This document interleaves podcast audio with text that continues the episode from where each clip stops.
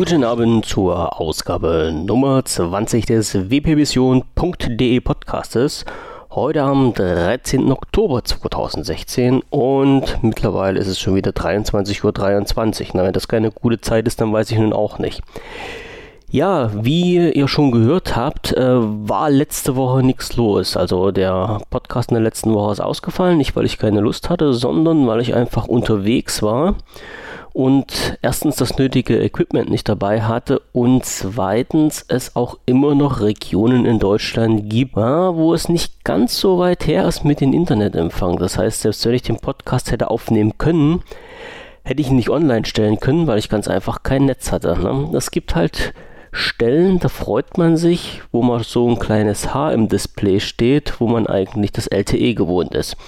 Aber sei es drum, eine Woche übersprungen, jetzt bin ich wieder da mit ein paar Neuigkeiten aus der Welt von Microsoft. Und anfangen möchte ich gleich mit den Events, die vor der Tür stehen.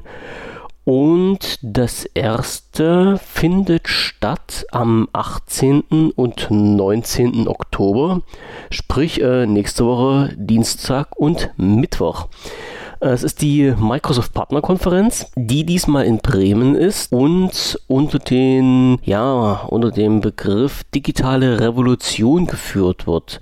Partnerkonferenz sagt ja schon, Partner von Microsoft werden dort zu finden sein, Microsoft natürlich selber auch aber auch Nicht-Partner sollen recht herzlich oder sind recht herzlich willkommen und sollen sich den ganzen Spaß mal anschauen. Und ja, was passiert da nun? So genau das Programm ist noch nicht komplett veröffentlicht, aber hier steht in der Beschreibung von der Konferenz drinnen, sowohl das Konferenzprogramm als auch die Ausstellung bieten die Chancen, Branchen kennenzulernen und zu verstehen und sich mit Experten und Interessenten auszutauschen. Also, wer Lust hat, kann da einfach mal hinfahren. Ich weiß nicht, ob das für die Normalbürger auch zugänglich ist, aber bisher habe ich noch keine Einschränkungen gefunden. Also eigentlich sollen sich da die Leute treffen, die irgendwas mit Microsoft zu tun haben oder zu tun haben wollen, in den Markt einsteigen wollen oder irgendwas wissen möchten von Microsoft oder deren Partner. Ja, 18. und 19. Oktober, wie gesagt, und äh, locker flockig geht's weiter mit den wahrscheinlich interessanteren Event nennt sich bei Microsoft selbst das Turbo-Event und das findet am 26. Oktober statt. So, ich gucke mal schnell wieder auf meinen Kalender, also in 14 Tagen am Mittwoch. Warum interessant für uns? Ja, es sind so viele Spekulationen im Raum. Also Microsoft hat sich äh, zum Inhalt dieses Events nicht so großartig geäußert. Es wurde bloß gesagt, naja, irgendwas mit Windows 10 hat zu tun. Naja, mit was auch sonst. Ne? Windows 10 ist ja nun mal gerade der Player auf dem Markt und man kann jetzt natürlich hinein interpretieren, was man will. Naja, lassen wir mal uns alles, also alles auf uns zukommen und gucken, was uns da so überraschen wird. Spekulatius, wie gesagt, wird natürlich gerade großartig verteilt in der Hinsicht, dass man vom Band 3 spricht. Ne? Also ihr wisst ja, dieses kleine lustige Dings da, was aussieht wie so eine Uhr, was man locker flockig am Handgelenk tragen kann und seit der Version 2 eigentlich für tot erklärt wird, weil sich Microsoft angeblich nicht großartig weiter darum gekümmert hat. Ja, das Thema war irgendwann abgeschlossen. Ja, neues Spiel, neues Glück. Das Band 3 ist jetzt wieder im Gespräch. Angeblich soll es da auch schon irgendwelche Bilderchen geben, die geleakt wurden und Informationen dazu, dass es wasserdicht ist und was weiß ich nicht auch immer. Alles Gerüchte, wir lassen uns überraschen, wenn es knallharte Fakten dazu gibt, was heißt Microsoft äh, über das Event berichtet, beziehungsweise ich in den Livestream mal reinschaue oder die Presseabteilung von Microsoft sich irgendwann mal dazu bequemt, ein paar weitere Informationen rauszurücken, werde ich natürlich darüber berichten. Ja, Band 3 die eine Sache, was ist natürlich das andere Thema? Surface Phone. Hm, ja, ich weiß, manche können es schon nicht mehr hören, aber gerade dieser Begriff taucht hier natürlich wieder auf. Warum taucht er auf? Ja, einmal ist es halt äh, so, so ein geiler Hashtag, wo man sich ein bisschen aufziehen kann und das Sommerloch stopfen. Andererseits hat aber auch die liebe Donna etwas äh, getwittert, was so die Gerüchteküche ein bisschen hat aufkochen lassen. Sie hat wohl äh, mehrere Windows Phones oder mehrere Phones gerade im Test und eins davon soll wohl ein Phone sein, was noch nicht für die Allgemeinheit auf den öffentlichen Markt zugänglich ist. Ja, und wenn man natürlich sowas sagt, stupst man natürlich die Spekulation an, dass Microsoft vielleicht doch irgendwann, bald, vielleicht Ende des Jahres, nächsten Jahres, wie auch immer, ein neues Phone auf den Markt schmeißen kann.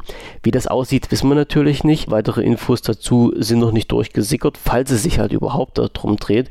Ich betone nochmal, Surface Phone ist ein Kunstbegriff, der irgendwann mal in der Bloggerwelt äh, ja erfunden wurde. Wie das Gerät letztendlich heißen soll, weiß keiner. So, und wie gesagt, auch hier Informationen gibt es weiter nicht dazu. Alles bloß Spekulation. Lassen wir uns überraschen, was dann am 26. Oktober geschehen wird. Microsoft hat einen Livestream dazu oder wird einen Livestream dazu schalten.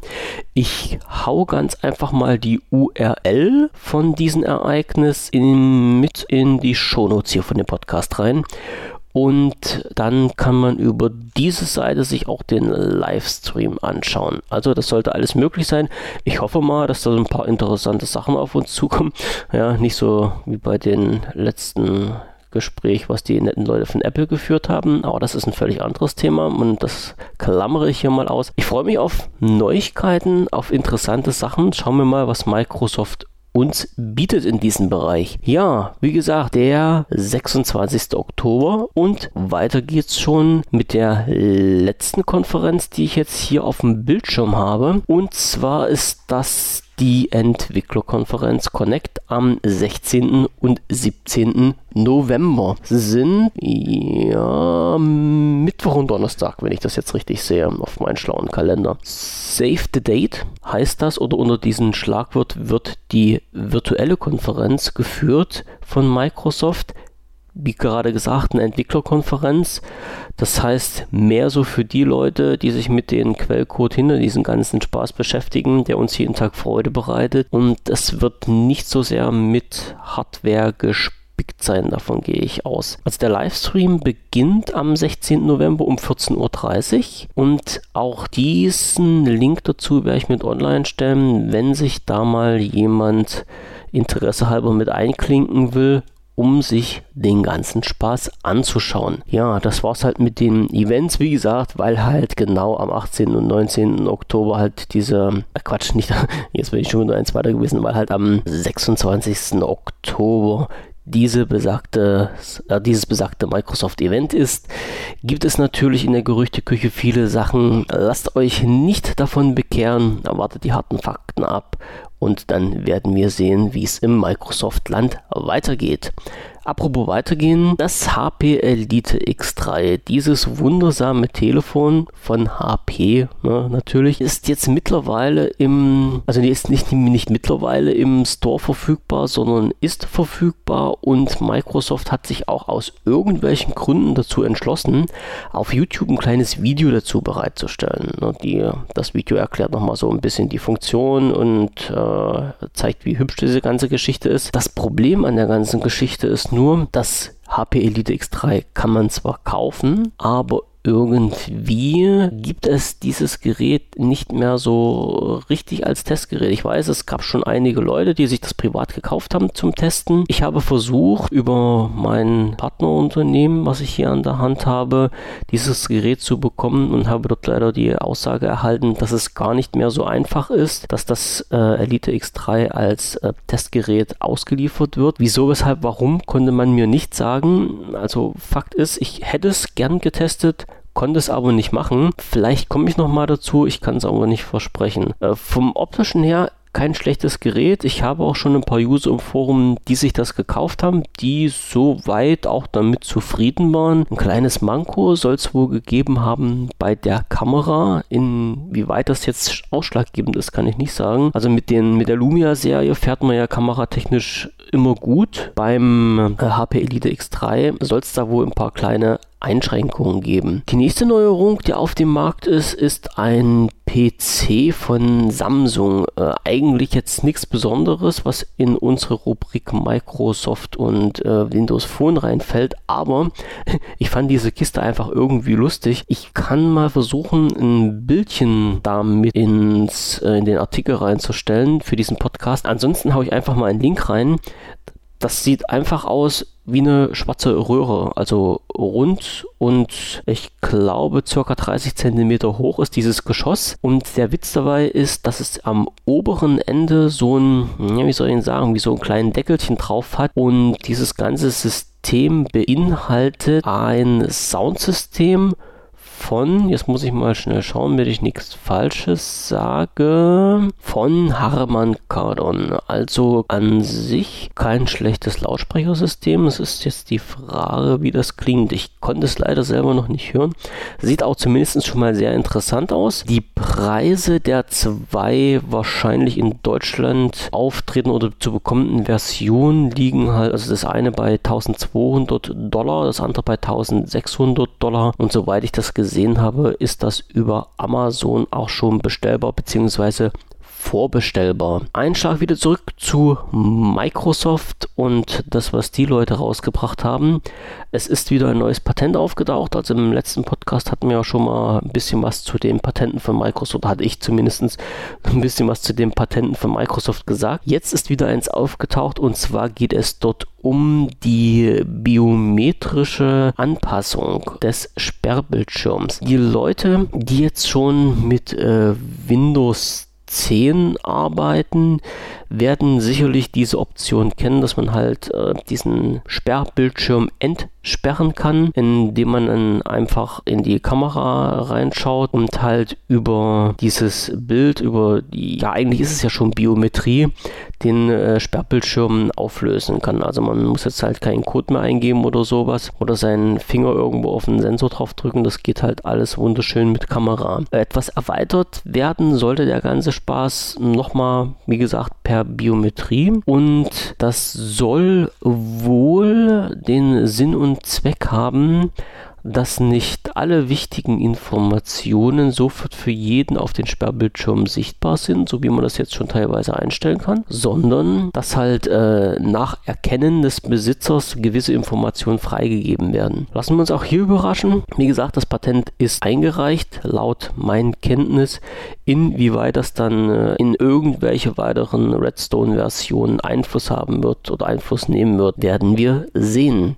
Eine kleine Sache noch: Paint. Ein Programm, was es eigentlich schon so lange gibt, wie es Microsoft gibt. Also ich, also beziehungsweise wie es Windows gibt. Ich äh, glaube, also ich habe mit Windows 3.11, glaube ich, angefangen. Und wenn ich mich nicht recht irre, gab es da schon Paint. Also dieses kleine standardmäßige Zeichenprogramm, was bei Windows immer mit dabei war. Und dieses Programm soll jetzt als äh, App für Windows 10 kommen. Nicht mal in der simplen Struktur, wie es damals war, so als 0815 Ausweichding, wenn gerade nichts anderes da war, sondern wirklich als aufgepepptes Programm.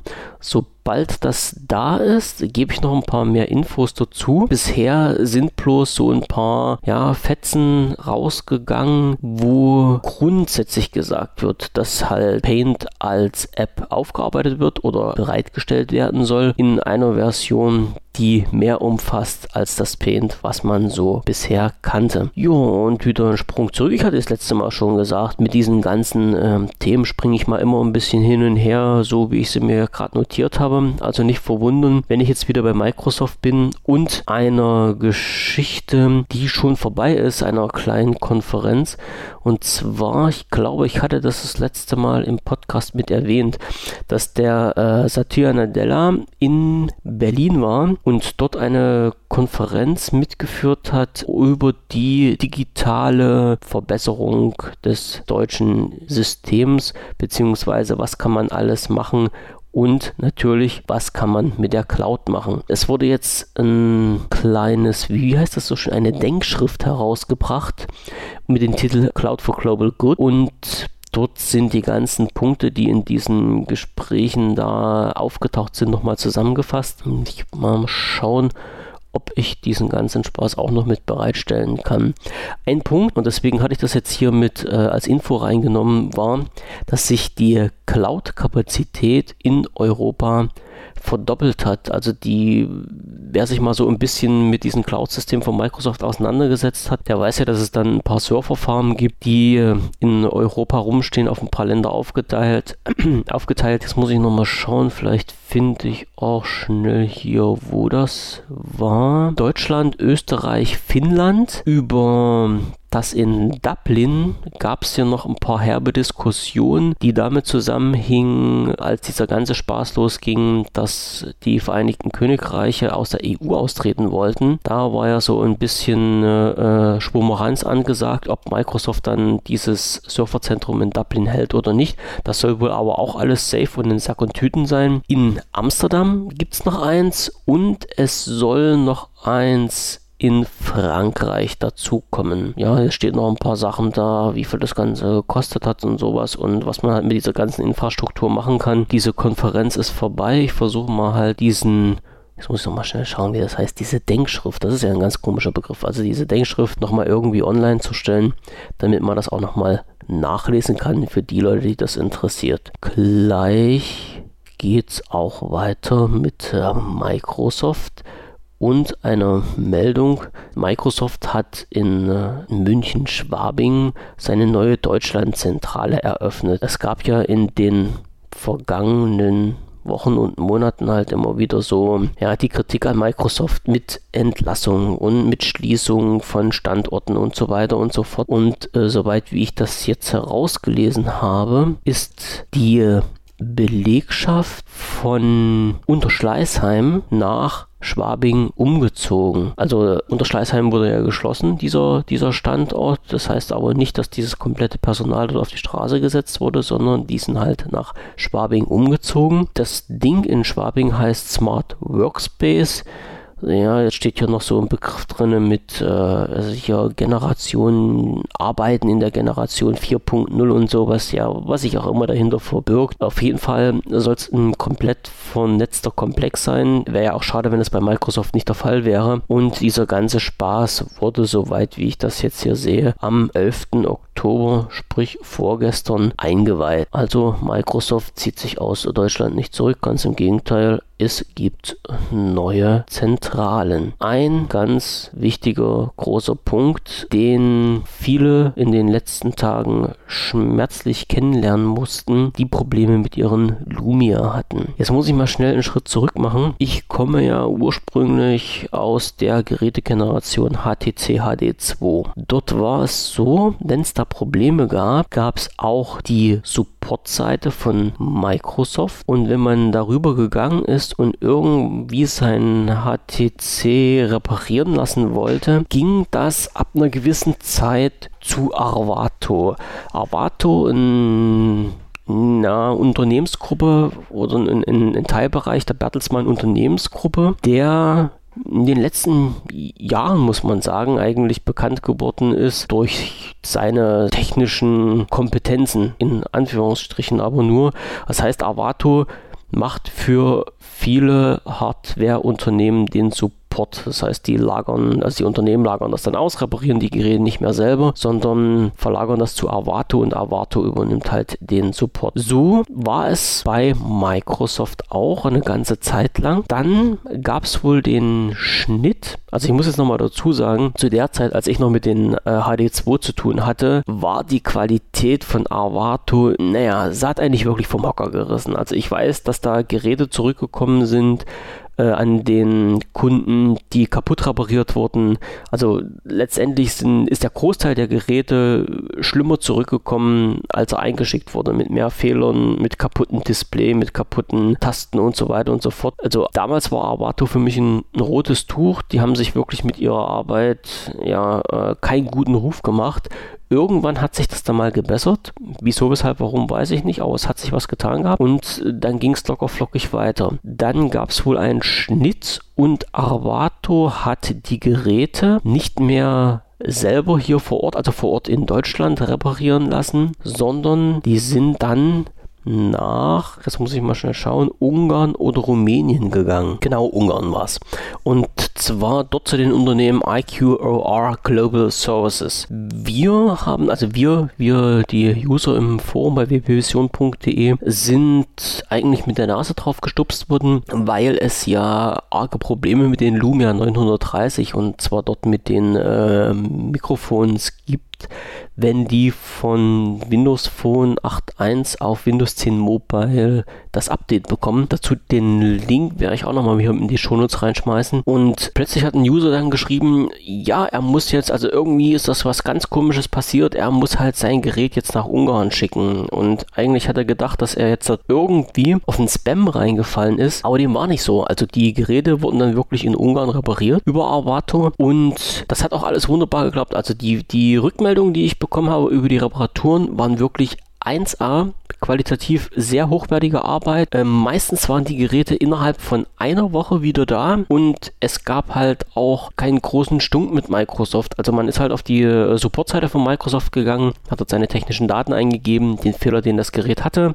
hat dann online einen Kundenauftrag erstellt, hat sich die, äh, ja, die Paketscheine zuschicken lassen können und dann ging das Ding weg und kam, wie gesagt, so nach einer Woche, anderthalb Woche wieder und alles war in Butter und die User waren erfreut. Ja, und jetzt kam es, wie es kommen musste. Wieso, weshalb, warum, weiß ich nicht. Wahrscheinlich muss auch Microsoft irgendwie sparen. Dieser ganze Spaß Lumia Reparatur Support wurde jetzt von Avato umgelagert an ein Unternehmen, was sich da nennt B2X. Das Ganze hat stattgefunden, wenn ich das hier richtig sehe, am 5. Oktober. Zumindest stammt die Pressemeldung von B2X vom äh, 5. Oktober. Und dort wurde halt offiziell bekannt gegeben, dass B2X den weltweiten Kundenservice weltweit, also muss ich nochmal schauen, inwieweit das eigentlich wirklich realistisch ist, also den weltweiten Kundenservice Service für Microsoft Lumia Smartphones und andere Mobiltelefone von Microsoft übernimmt. Für das Unternehmen ist eine Adresse in München angegeben. Ich schaue jetzt noch mal schnell nach auf der Seite b2x.com, wo die eigentlich herkommen, wenn ich das jetzt mal auf die Schnelle rausfinde. Es war auf jeden Fall kein ursprünglich deutsches Unternehmen. Na, ich kriege es jetzt gerade nicht raus, aber das ist auch nicht so schlimm. Kann ich ja bei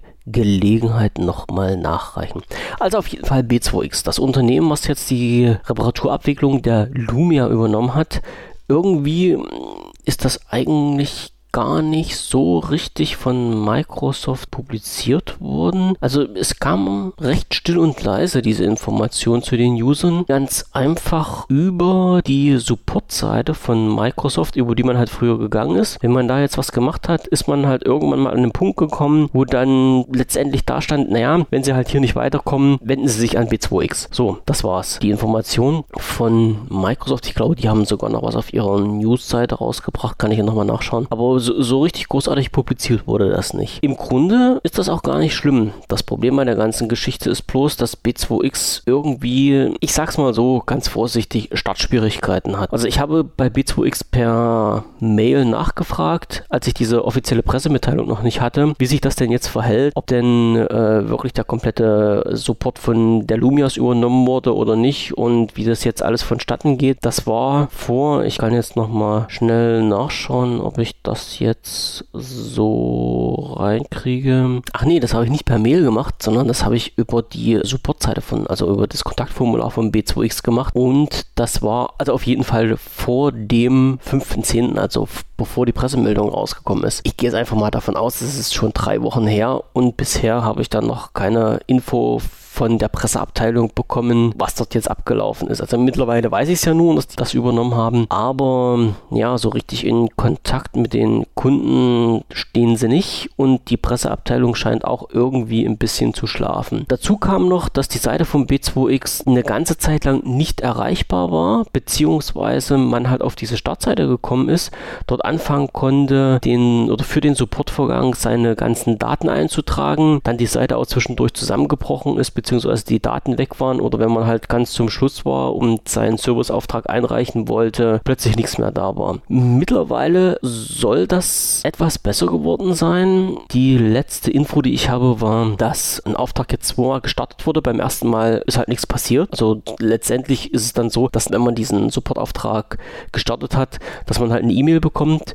mit seiner Supportnummer und den Dokumenten, um dieses äh, Smartphone dann halt zum, zur Reparatur einzuschicken. Beim ersten Mal kam halt diese E-Mail nicht an. Dann hat die User mal darum gebeten, über den entsprechenden Button, den der B2X zur Verfügung stellt auf äh, seiner Website, dass man sich telefonisch mit ihnen in Kontakt setzt. Da ist auch nichts passiert. Das ist auch schon ein paar Tage her. Also von der Seite her scheint es sich auch nicht so wirklich Mühe zu geben. Und heute haben wir das, also haben wir, heute habe ich ihnen halt den Tipp gegeben, ganz einfach diesen Supportauftrag mal anzustoßen. Das hat er auch gemacht und dann ist alles durchgegangen und die Informationen sind per E-Mail zugegangen. Ob das jetzt daran lag, dass irgendwie am Anfang äh, zu viele Anfragen am B2X gegangen sind, kann ich nicht sagen, weiß ich nicht. Auf jeden Fall war der Übergang vom Support von Avato zu B2X suboptimal, um das mal ganz lieb und nett auszudrücken. Wie das weitergeht, weiß ich nicht. Ich werde mich mit der Presseabteilung von B2X nochmal in Verbindung setzen und versuchen, von denen noch ein paar Infos zu kriegen, wie das jetzt bei denen so läuft. Aber so viel haben die sich eigentlich nicht dazu geäußert. Was interessant, also vorab noch die Info, die Geräte gehen weiterhin nach Ungarn zur Reparatur. Soweit sind wir jetzt schon auf dem Stand der Technik. Ich lese hier bloß gerade nochmal schnell die Pressemitteilung, weil eine interessante Sache wurde von B2X angekündigt. Die wollen nämlich eine App zur Verfügung stellen, die sich Smart App nennt.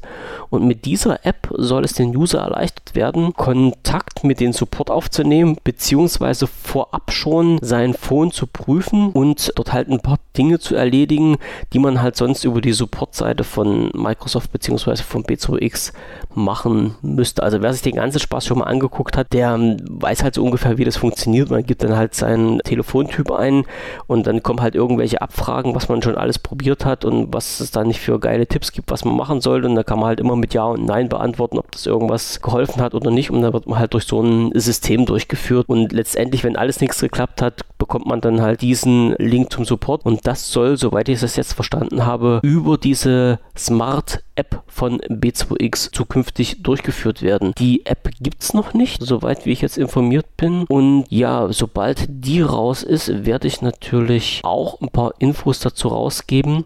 Wer sich bei B2X mal ein bisschen in die Materie einlesen will, unter b2x.com slash Microsoft Phone Support gibt es eine Seite, wo man sich den ganzen Spaß mal ein bisschen näher anschauen kann. Ich sehe gerade, das wird dann weitergeleitet auf support.b2x.com und dann kann man sich von dort aus auch gleich durchklicken. Die Erfahrungen, die bisher gesammelt wurden mit B2X, gemischt. Am Anfang nicht so besonders berauschend. Jetzt scheint es wieder zu funktionieren. Ich lasse mich jetzt überraschen, was da kommt. Ich hoffe, dass sich von den Usern, die jetzt in die Situation gekommen sind, ihr Lumia einschicken zu müssen, dass von denen bald mal Feedback kommt und die mir dann sagen können, ob das alles geklappt hat, ob das super gelaufen ist oder nicht, ob es Probleme gab oder wie auch immer. Und sobald ich da eine Info habe, haue ich das einfach in den nächsten Podcast mit rein. Apps. Ja, B2X erstellt eine App, wo man halt äh, ein paar Dinge prüfen kann. Andere Unternehmen stellen ihre Apps für Windows Phone bzw. Windows 10 Mobile ein und das ja nicht erst seit heute, schon seit geraumer Zeit und für alle, die sich da ein bisschen reingekniet haben, denen wird vielleicht das Projekt AppGap was sagen. Ich muss offen und ehrlich zugeben, wenn mich nicht damals ein User aus dem Forum darauf hingewiesen hätte, wäre das wahrscheinlich so ein bisschen an mir vorbeigegangen. Es liegt aber ganz einfach an der Tatsache, dass ich, naja, zu, zu 99 Prozent mit den Sachen arbeite, die von Microsoft kommen und die Apps funktionieren, zumindest bei mir auf dem Lumia 1520, wo ich jetzt allerdings auch eine Insider-Version drauf habe. Ja, die funktionieren alle sehr gut und ich bin auch zufrieden damit. Aber die Leute, die halt Apps benutzen, die die nicht von Microsoft rausgebracht werden, die haben ja gesehen, dass, wie bereits gesagt, die Apps eingestellt werden, die Apps nicht weiterentwickelt werden und so weiter. Und irgendwann hat sich da mal so eine, haben sich ein paar Leute zusammengetan zu einer Gruppe, die das Projekt AppGap gestartet haben. Und anfangs klang das so ziemlich honorig. Also das sollten halt irgendwie in die Richtung gehen, dass halt die App-Entwicklung mit Unterstützung der User vorangetrieben wird. Also so richtig, was da im Hintergrund gelaufen ist, kann ich leider nicht sagen. Ich habe mir ein paar Mal die Webseite angeschaut und so, ja, was da nun eigentlich passieren sollte, habe ich auch nicht wirklich begriffen. Letztendlich war das Projekt äh, so aufgestellt, soweit wie ich das jetzt hier nachvollziehen kann, dass man über die Website sich einen Brief in ein paar Textbausteine holen konnte und mit diesen Textbausteinen konnte man Unternehmen anschreiben und nachfragen, ob die denn für Windows Phone bzw. Windows 10 Mobile bzw. Windows 10 als Universal App eine App bereitstellen, bereitstellen werden, wie denn der Entwicklungsstand ist ob ja oder nein, ob was geplant ist, wie auch immer. Und diese Informationen wurden auf der Website gesammelt und zur Verfügung gestellt. Das war aber auch das Einzige, was ich von diesem Projekt AppGap wahrgenommen habe. So, also ob da nun wirklich mal durch den Druck der User erreicht wurde, dass ein Unternehmen gesagt hat, okay, wir machen jetzt eine Universal App oder wir denken mal überhaupt darüber nach, ist mir halt nicht bekannt. Also ich wüsste es zumindest nicht. Das Projekt ist Anfang 2016 irgendwie irgendwie gestartet und heute, nee, nicht heute, jetzt muss ich überlegen, vorgestern. Vorgestern kam halt die Meldung raus, dass das Projekt eingestellt wird. Kann man natürlich rumraten, wieso, weshalb, warum. Ich könnte jetzt natürlich ganz ketzerisch sagen, tja, Anscheinend ist das App-Problem gar kein App-Problem. Ansonsten hätten sich mehr User daran beteiligt. Ist natürlich auch mit den Augenzwinkern ein bisschen, naja, unschön gesagt von meiner Seite. Ich weiß, dass es genug Apps gibt, die die User haben möchten und die halt nicht weiterentwickelt werden oder die es überhaupt nicht gibt. Und an sich hätte das wahrscheinlich eine gute Sache sein können, wenn man sich da ordentlich dran beteiligt hätte. Die Gründe, warum das eingestellt wurde, ich weiß jetzt nicht, ob ich halt diesen kompletten Beitrag hier zitieren und online stellen darf. Ich sag's mal so, letztendlich hatte halt das Team so ein, ja, ich sag mal, es waren halt Schüler, soweit ich das mitbekommen habe, beziehungsweise Leute, die noch in der Schule gegangen sind, beziehungsweise studiert haben, die halt zwischendurch auch ein bisschen was anderes zu tun hatten, als rein das Projekt zu betreuen. Da gab es halt ein paar Rückschritte und äh, dann ging es halt auch weiter, dass sich die Community nicht mehr so drum gekümmert hat, wie die das erwartet haben, also wie die Betreiber dieses Projekts das erwartet haben.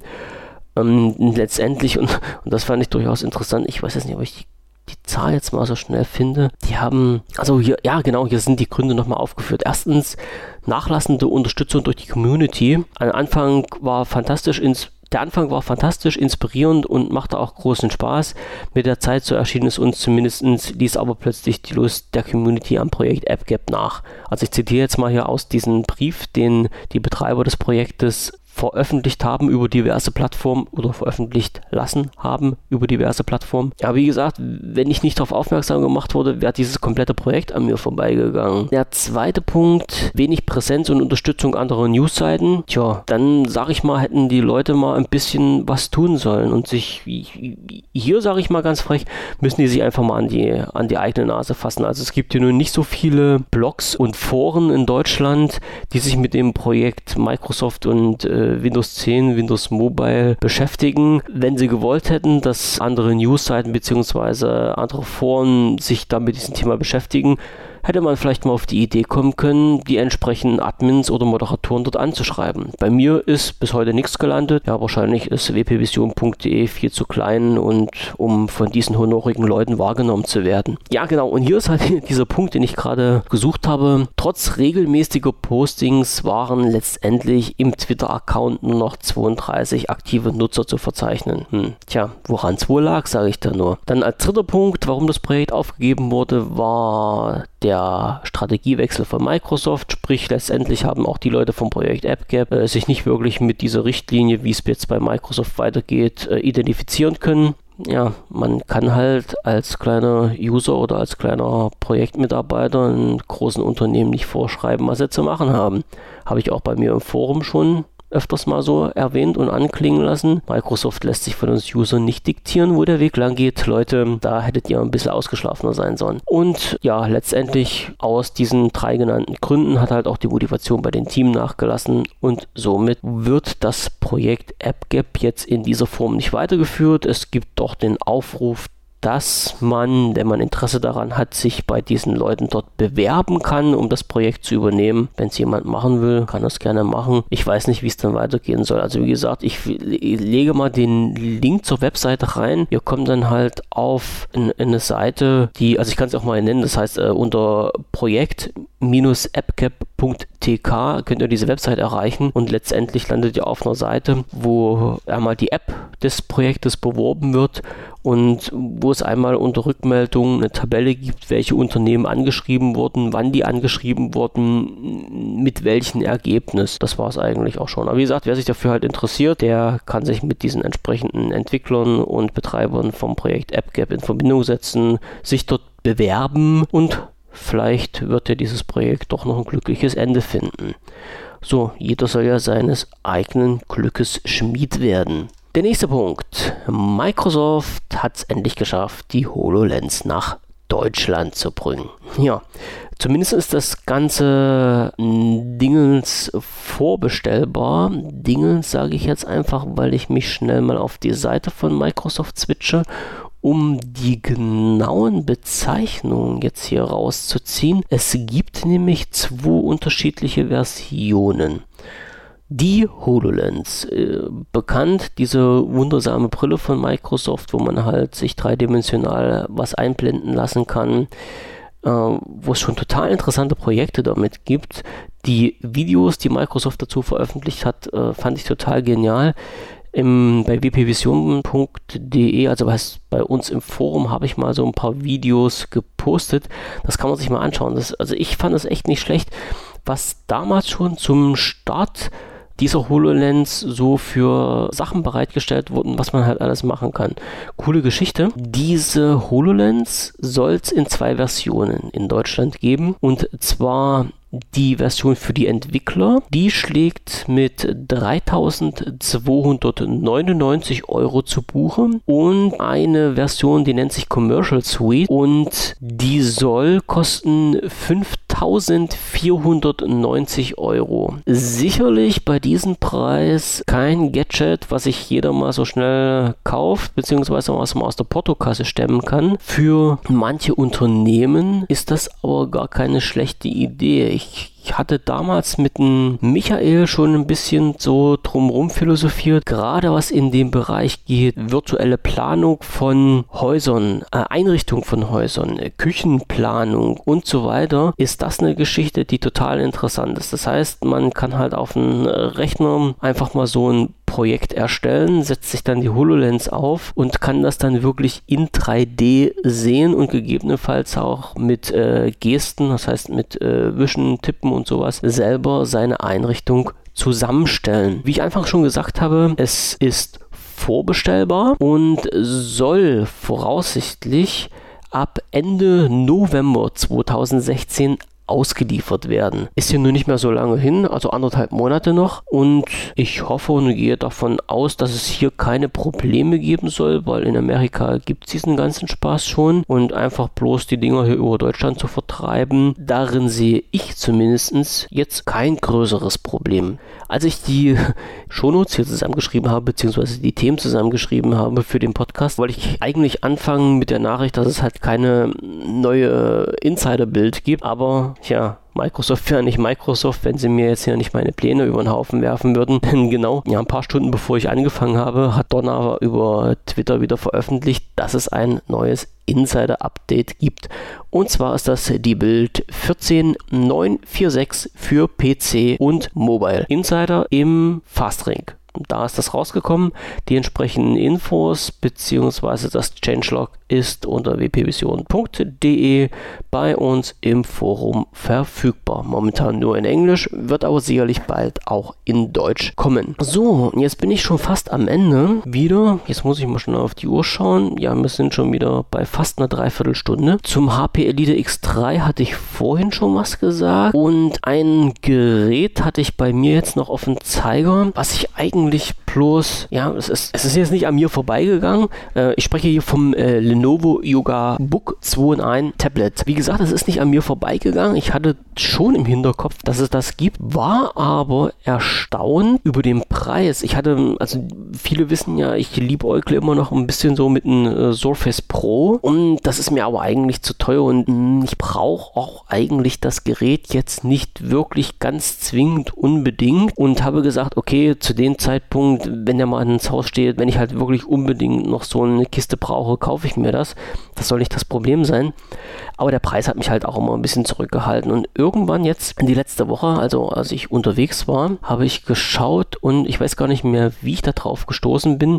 Auf jeden Fall kam mir halt dieses äh, Lenovo Yoga Book wieder in den Sinn, beziehungsweise ist das auf meinem Bildschirm geflattert und da stand halt ein Preis drin von 599 Euro. Und da habe ich mir gedacht, nee, also das Book für 599 Euro, da kann irgendwas nicht stimmen. Der Preis, der ist viel zu niedrig. Und bin mal auf die Webseite von Lenovo gegangen war dort erstmal überrascht, dass dort halt alles vollgebombt ist mit Tablets beziehungsweise ähm, Laptops, die in, mit, mit Android bestückt sind und nur ein ganz kleiner Teil, ich weiß gar nicht mehr, ich glaube das Yoga Book ist das einzige, was es gerade noch mit Windows als Betriebssystem gibt, also in dieser Form. Ja, und dann bin ich halt mal auf die Seite vom Yoga Book gegangen und habe mir das mal ein bisschen näher angeschaut und es war halt wirklich so, es gibt die Version für Android, die kostet 499 Euro. Es gibt die Version für mit, also für Windows mit äh, Windows 10 Pro als Betriebssystem drauf. Da kostet das gute Stück 599 Euro. Und irgendwann ist mir dann halt nochmal eine Version über den Weg gelaufen, die kostet 699 Euro als UVP. Und ich habe lange nicht rausgekriegt, was es war irgendwann habe ich dann aber mal gefunden, dass es sich bei dieser Version, also um diese 100 Euro teurere Version, um eine handelt, die einen Steckplatz hat für eine SIM-Card.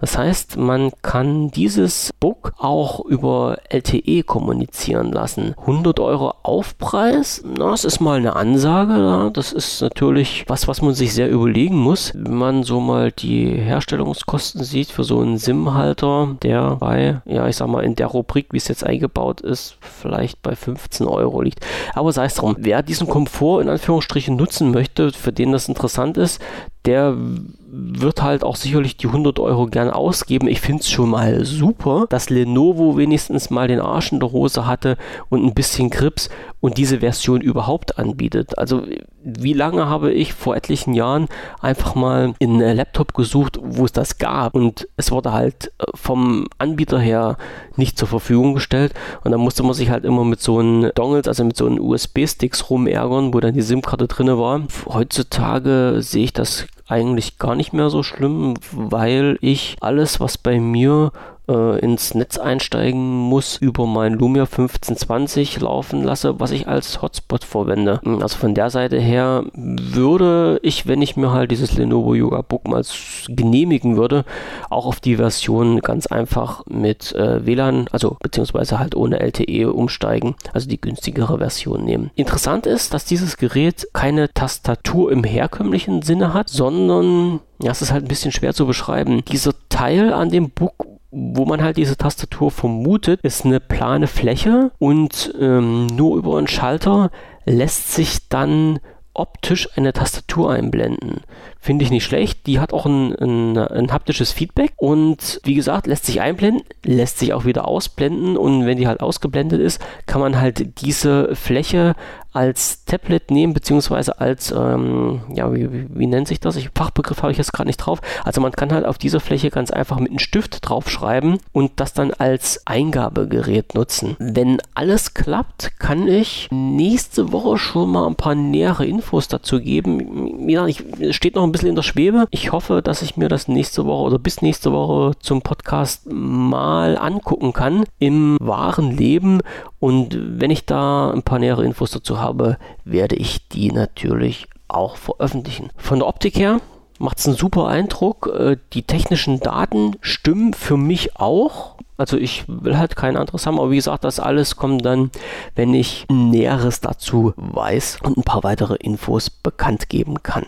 Eine Info ist mir vorhin noch ein bisschen unter die Nase gekommen. In den letzten Tagen, ich weiß auch nicht mehr, irgendwo im Forum hatte ich mal einen Punkt, da ging es halt wieder um die Synchronisation der einzelnen Endgeräte vom, also die, die mit Windows betrieben werden. Mit einem aktuellen Update von Windows 10 hat ja Microsoft sich irgendwie die Kontaktbilder zerschossen. Das heißt, die wurden dann einfach nicht mehr angezeigt. Ich glaube, das ist jetzt mittlerweile gefixt. Aber irgendjemand hat mich gestern im Gespräch Vergleich Android mit Windows 10 Mobile nochmal so ein bisschen darauf hingewiesen, dass bei Android, ich glaube, der Techwork war das, dass bei Android ganz einfach die Synchronisation besser klappt als derzeit unter Windows 10. Und den Punkt im Hinterkopf hatte ich jetzt noch und bin über einen Artikel gestolpert, wo es darum geht, was soll es halt in Redstone 2 alles geben. Und dort tauchte dieser Begriff Flow auf und Flow soll wohl beinhalten, dass die Synchronisation der Endgeräte, das heißt PC, äh, Smartphone, Laptop bzw. Tablet, Notebook, also alles, was halt mit Windows 10 bzw. Windows 10 Mobile betrieben wird, dass diese Synchronisation der einzelnen Geräte wesentlich besser funktionieren soll und zusätzlich soll es wohl noch ermöglicht werden, dass Arbeiten, die an einem Gerät angefangen wurden, an einen anderen fortgesetzt werden soll. Also Gerüchteküche, ich habe es bloß gelesen, weiß nicht, äh, wie das letztendlich umgesetzt werden soll wenn die Synchronisation der bisherigen Elemente, sprich Kalender und Kontakte und was es nicht noch alles gibt, wieder mal richtig, richtig klappen sollte, wäre ich schon ganz zufrieden. Also das mit den Kontaktbildern, ja, ist für mich eigentlich bloß ein, ein Gadget, aber wenn es halt plötzlich mal nicht funktioniert, guckt man halt auch schon ein bisschen blöd aus der Wäsche und wundert sich. Aber Verbesserungen sind bei mir im Bereich Synchronisation immer herzlich willkommen, weil ich das halt so ein bisschen mit auf meiner Agenda habe und das beobachte. Also synchronisieren Programmieren ist halt für mich so ein Punkt, wo ich immer sehr viel Wert drauf lege. Bisher hat alles geklappt. Ich habe mich aber auch so ein bisschen strikt an einen Leitfaden gehalten, den ich mal aufgestellt habe. Wer das nicht so macht, der könnte ein bisschen Ärger bekommen, gerade wenn man halt auf ein Endgerät ein neues Konto einrichtet, anfängt mit Synchronisieren und dann plötzlich alle Kontakte doppelt da sind. Wer dazu noch äh, weitere Informationen haben will, kann das einfach mit in den Kommentaren hier zum Podcast reinschreiben. Da mache ich nochmal eine extra Info dazu. Ja, letztendlich kam auch wieder eine Meldung von Kantar. Wer sich daran erinnert, das ist halt dieses Unternehmen, was halt die aktuellen Verkaufszahlen von technischen Geräten bekannt gibt. Was soll ich jetzt anderes sagen? Natürlich gehen die Verkaufszahlen der, von der, der Windows Phones zurück. Auswerten, das habe ich in den letzten paar Podcasts auch schon mal gesagt, sollte man natürlich die ganze Geschichte mit ein bisschen Sinn und Verstand und nicht ganz einfach die Zahlen der letzten drei Monate, die Kantar bekannt gibt, einfach als Jahreszahlen nehmen und dann versuchen, mit einem Vorjahr Vergleiche anzustellen. Das geht so nicht. Ne? Dann muss man halt wirklich sich die einzelnen wirklich Zeitabschnitte raussuchen, wenn man einen Vergleich anstellen will. Nichtsdestotrotz, die Verkaufszahlen sind zurückgegangen im Bereich Windows 10 Mobile, also bei den Windows Phones an sich. Ja, es sind aber halt auch keine neuen Windows Phones rausgekommen, die einen Kaufanreiz bieten können. Es wird sich voraussichtlich nicht ändern. Davon gehe ich jetzt einfach mal aus. Das nächste Windows Phone soll, also nee, ich sage jetzt nicht soll, sondern ich sage ganz einfach mal das, was Microsoft gesagt hat. Und zwar kam von Microsoft ja selbst die Info, dass im Bereich Phone Hardware im Jahr 2016 nicht entwickelt wird. Das heißt, nächstes Jahr 2017 fangen die Entwicklungen wieder an oder sollen die Entwicklungen wieder anfangen und dann kann man halt auch erst wieder mit einem neuen Phone rechnen. Vielleicht überraschen uns die Leute von Microsoft am 26. beim Event. Schauen wir mal. Also es, wie gesagt, es muss ja schon irgendwas geben, wenn die liebe Donna da irgendwas testet. Aber die offizielle und letzte Aussage von Microsoft ist halt, dass im Jahr 2016 noch nicht mal in die Entwicklung der Hardware bzw. in die Forschung den weiteren Ausbau der Hardware was investiert wird, wieder Zeit nach Geld. Ja, und schon sind wir mit dem fachlichen Teil von Microsoft, von der Diaspora Microsoft am Ende. Ich habe mir gerade noch einen Punkt rausgeschrieben. Das nächste Mal beim Podcast werde ich, wenn alles klappt, auch nochmal was über das Projekt Rom erzählen. Das klang auch ziemlich interessant. Mal schauen, ob ich da noch ein paar interessante Punkte finde, dass ich das hier mal so ein bisschen in Wortform darstellen kann. Eine Sache habe ich noch, hat nichts mit Microsoft zu tun, will ich aber trotzdem erwähnen. Und zwar für, für alle Fans von Zurück in die Zukunft. Also ja, so wer so meine Generation ist, der wird die Filme sicherlich kennen mit Michael J. Fox. Die berühmt-berüchtigten Nikes aus dem Film Zurück in die Zukunft, die mit den Powerlaschen. Die gab es ja nur im Film und eigentlich haben die Fans damit gerechnet, dass die im letzten Jahr zum großen ja, Zurück in die Zukunft Festival von Nike veröffentlicht bzw. zum Verkauf angeboten werden. War aber leider nicht so der Fall. Und jetzt ist gerade mir die Meldung über den Bildschirm geflattert, dass diese Schuhe doch hergestellt wurden, bekannt oder unter den Namen, jetzt muss ich mal schnell schauen, also unter der Bezeichnung Air Max sollen die Schuhe wohl zukünftig verkauft werden. Und der ganze Spaß Spaß an der Geschichte ist, was ich echt richtig cool finde, Nike hat eine Limited Edition bereitgestellt und diese Limited Edition wird verlost. Es sind 89 Exemplare, hat ganz einfach was damit zu tun, dass der zweite Teil von Zurück in die Zukunft 1989 erschienen ist. So, und jetzt ist es so, die Schuhe wurden wie gesagt, als Limited Edition bereitgestellt. Man konnte sich im Zeitraum, ich schaue noch mal schnell nach, vom 4. bis 11. Oktober ein Los kaufen, was 10 Dollar gekostet hat und hat somit an dieser Verlosung teilgenommen von diesen 89 Paaren.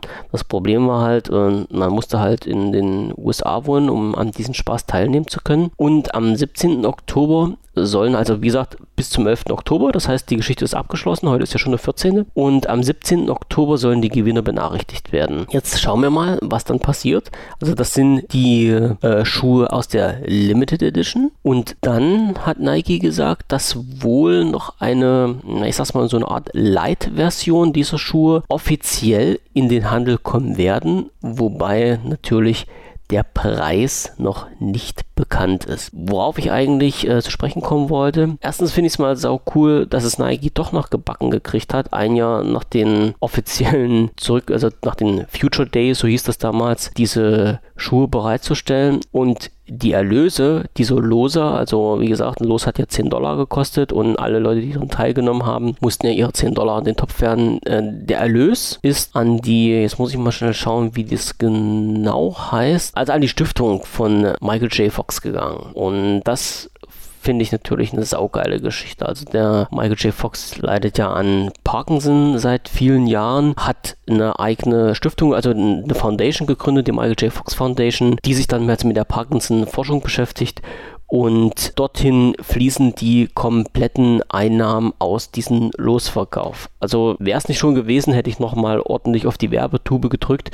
Jetzt ist es leider schon alles vorbei. Warten wir jetzt mal ab, was passiert. Ich habe gerade schon eine Meldung gesehen, dass wohl jemand schon die ersten Schuhe verkauft hat über eBay. Ich weiß zwar nicht, wie das geht, aber die sollen wohl 100.000 Dollar gebracht haben. Ja, war wahrscheinlich auch bloß eine Ende an Clickbait. Äh, was das nicht ist, schaut einfach in die Shownotes vom letzten Podcast mit rein. Aber wie gesagt, sobald halt diese offiziellen Schuhe in den Verkauf reinkommen, oder andersrum, sobald halt diese Schuhe in den offiziellen Verkauf reinkommen, so rum ist es richtig, werde ich gleich nochmal eine Info mit rausgeben an alle Michael J. Fox und zurück in die Zukunft-Fans. War mir wichtig, lag mir ein bisschen auf dem Herzen. wir müssen ja auch mal ein bisschen über den Tellerrand drüber schauen. So, das war's jetzt aber wirklich. Ich schaue nochmal schnell auf den Wecker. Ja, eine Stunde ist rum. Jetzt kann ich auch Schluss machen. Der nächste Podcast wird nächste Woche rauskommen. Also, wenn nicht irgendwie was dazwischen kommen sollte, zwecks groben Unfug oder sowas. Und dann hören wir uns halt dann wieder. Wenn ihr irgendwelche Fragen habt oder Anmerkungen, schreibt das entweder in den Shownotes zum Podcast mit rein oder setzt euch übers Forum mit mir in Verbindung. Ansonsten schaut unter wpvision.de einfach mal ins Forum rein. Dort gibt es halt immer wieder tolle, neue, interessante Sachen. Und schaut auch mal auf die Social Media Kanäle unter twitter.wpvision.de oder facebook.wpvision.de. Ich wünsche euch jetzt noch einen schönen Tag, einen schönen Abend, einen schönen guten Morgen, einen schönen Nachmittag, wann immer ihr diesen Podcast auch hört. Und sage ciao, bis nächste Woche.